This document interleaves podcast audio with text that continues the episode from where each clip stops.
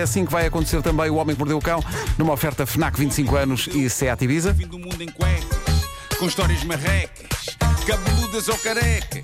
Do nada das por ti a pensar, elecas, elecas, elecas, elecas, elecas.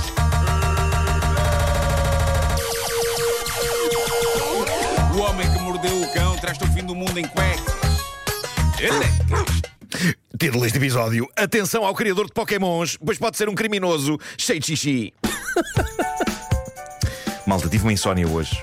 Uh, devo ter dormido umas duas horas. Poderei dizer coisas sem nexo. Ao contrário de outros dias em que nexo é o meu nome do meio. Ah, é? No- é Nexo Marco? Nexo. No Nexo. No, no nexo, Marco. No nexo. O Nexo vem antes ou depois do Federico? Antes. Uh, Nuno Frederico Nexo. Nuno Nexo. Fer- Não, vem a seguir. Nuno Frederico Nexo. Sim. Há uma canção da eh, Ariana para ti, thank you Nexo. Pois, pois, pois, pois, pois. Tive a aprovação do nosso jovem Lourenço. Obrigado. A malta digital. E não é fácil tirar a aprovação de Lourenço, que Lourenço é muito exigente. Pois é, Este pois é, tipo pois é. de Pois é. piadas. O ar dele foi, ah, Tanto é exigente que ele costumava estar no Já se faz tarde e agora está aqui. Pois. foi despedido. Só para se... É porque há pessoas desta equipa que de vez em quando vão trabalhar para o Já se faz tarde e dizem, ai, aquilo realmente é muito giro. Bom, É. mas diz lá, Nuno. Uh, Angela Morone, 42 anos. Não é um, não é um insulto. Não, 42 anos, americana. Atenção à pronúncia, não é? O, o casamento de 20 anos desta senhora chegou ao fim. Pouco depois surge-lhe no Instagram um tipo que ela não conhece, chamado Gary Natsu, de 35 anos. Magia acontece entre eles, longas conversas nas mensagens privadas no Instagram. E diz a Ângela: Eis alguém que me dizia bom dia todas as manhãs, que me achava atraente. Eu achei que ele estava muito interessado em mim, estávamos a apontar para uma relação íntima. Até que chega o dia em que eles decidem: Ok, vamos marcar um encontro na vida real. Chega o dia combinado, ela vai à hora combinada, ao local combinado, e ele simplesmente não aparece. Ela espera, espera, depois vai à vida dela, fica obviamente chateada e manda-lhe uma mensagem e ele responde: Como assim? Eu estava lá, onde é que tu estavas? Ora, o que é a Angela fez? Ela contactou um programa da MTV, do qual vocês de certeza já ouviram falar, porque convenhamos que é bastante viciante, que é o programa Catfish. Nunca Conhecem vi. Cat- Não sei, o não sei Catfish? o que é, não sei o que é. O programa Catfish é baseado num documentário sobre a tremenda desilusão que um dos realizadores apanhou ao ser seduzido nas redes por alguém que ele julgava que era uma pessoa e afinal era outra. E esse documentário é incrível, ganhou imensos prémios e tudo. E a partir daí, o realizador do documentário, o Nev Schulman, decidiu dedicar a sua vida a caçar aldrabões que brincam com os sentimentos de pessoas na net. Portanto, se tu desconfias que alguma pessoa pode não ser quem diz ser, as pessoas vão ter com ele e ele faz todo um documentário e uma investigação e depois vão bater à porta da pessoa para confirmar se de facto ela é a pessoa das fotografias ou não. E aquilo é muito. O filme é muito bom. A, a série eu não, não vi, mas o filme é incrível. Ah, ora bem, claramente a Angela não era versada no universo Pokémon. Porque se fosse, saberia que Gary Natsu, o nome do rapaz, é de facto o nome de uma personagem do universo Pokémon. É um criador de Pokémons. E a descoberta incrível da Angela, quando o programa a pôs cara a cara com este rapaz, é. O tipo não é enganou no que toca à cara. As fotos eram mesmo dele, o que é raro nestas aldrabices de internet. A malta normalmente vai buscar fotos de perfis de pessoas bonitas, não é? A idade dele não era 35, era 33, o que curiosamente fez diferença à Angela, que recordo tem 42 anos, mas ela, a dada altura eh, da entrevista que eu li com ela, diz: afinal ele tinha apenas 33. Não é uma diferença assim tão grande, apesar de tudo, não é? Não. Quer dizer, Portanto, tinha a mesma cara que, que lhe disse que tinha e a idade era só menos dois anos. Onde é que o Justin era radicalmente diferente do Gary, a sua personagem online?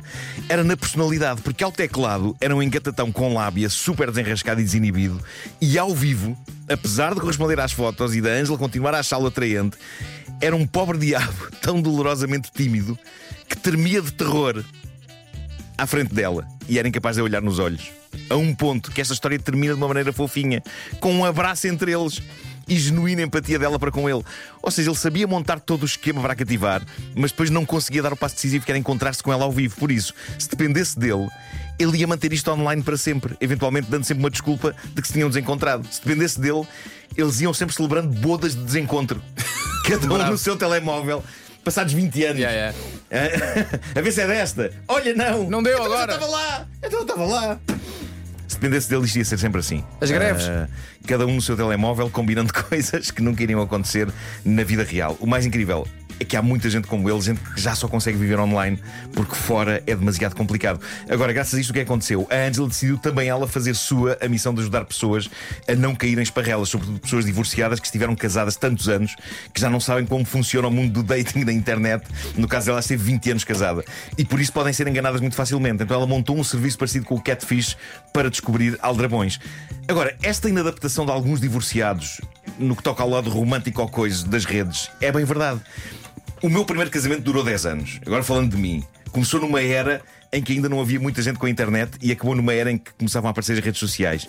E eu lembro-me de sentir um ligeiro pânico. Eu lembro de pensar, e agora no século XXI como é que se faz? Como é que as pessoas se engatam?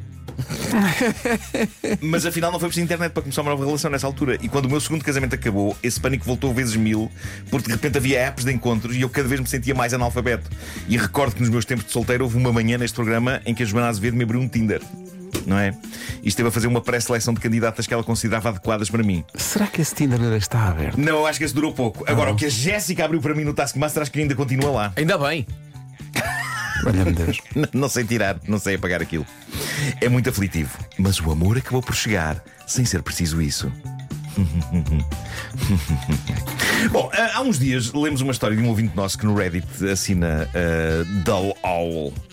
9153, lembram-se, a, a coruja aborrecida.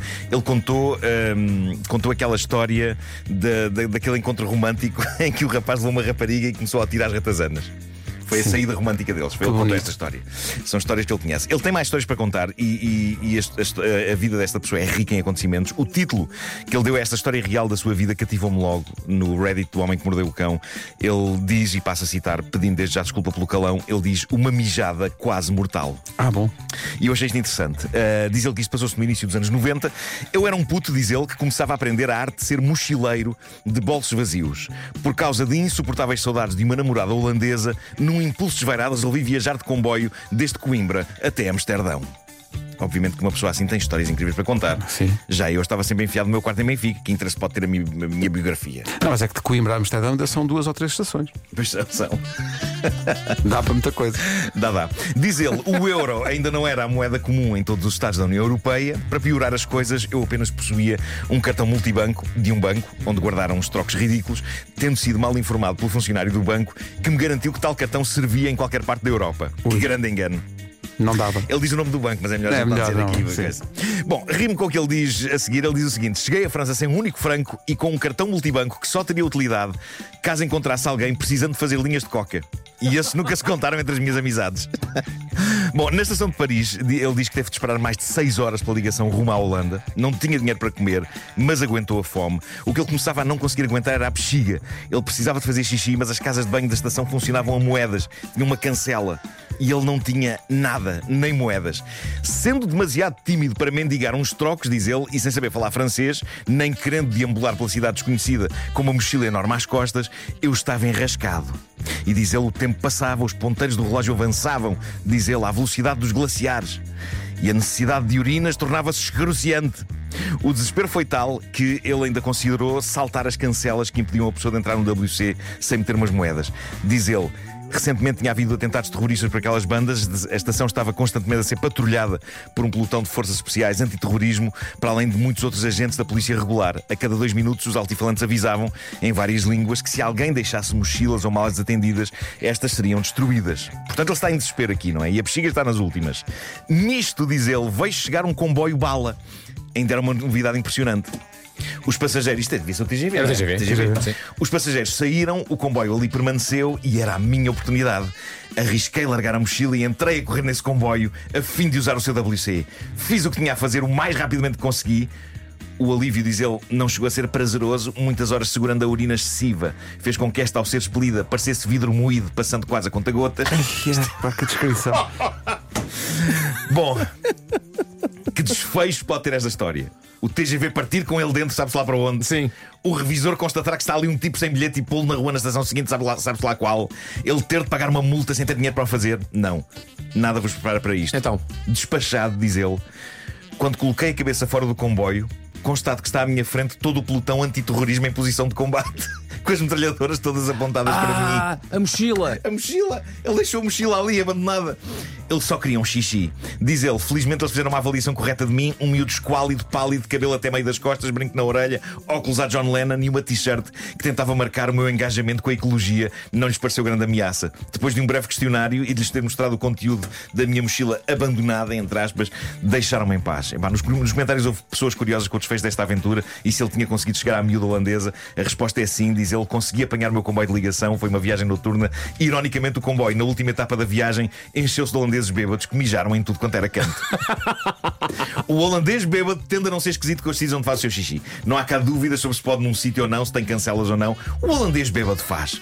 Este nosso ouvinte, o Dull Owl 9153, diz que a história de regresso ao Holanda é melhor, mas talvez a conte no outro dia. Talvez. Você não pode mandar um teaser desse e depois fazer esquisito, senhor.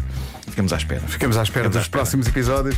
No Homem que Mordeu o Cão, uma oferta FNAC há 25 anos de janela aberta ao mundo e também uma oferta SEAT Ibiza disponível a partir de 6 euros por dia. Saiba tudo em seat.pt. Uma brigada antiterrorista depois de um xixi. Ele não acabou de dar o arrepio final. Como é que ele explicou? Sim. Não é? Seulement une urine. Seulement pipi! Seulement pipi! Parece um nome, não é? Salomão Pipi.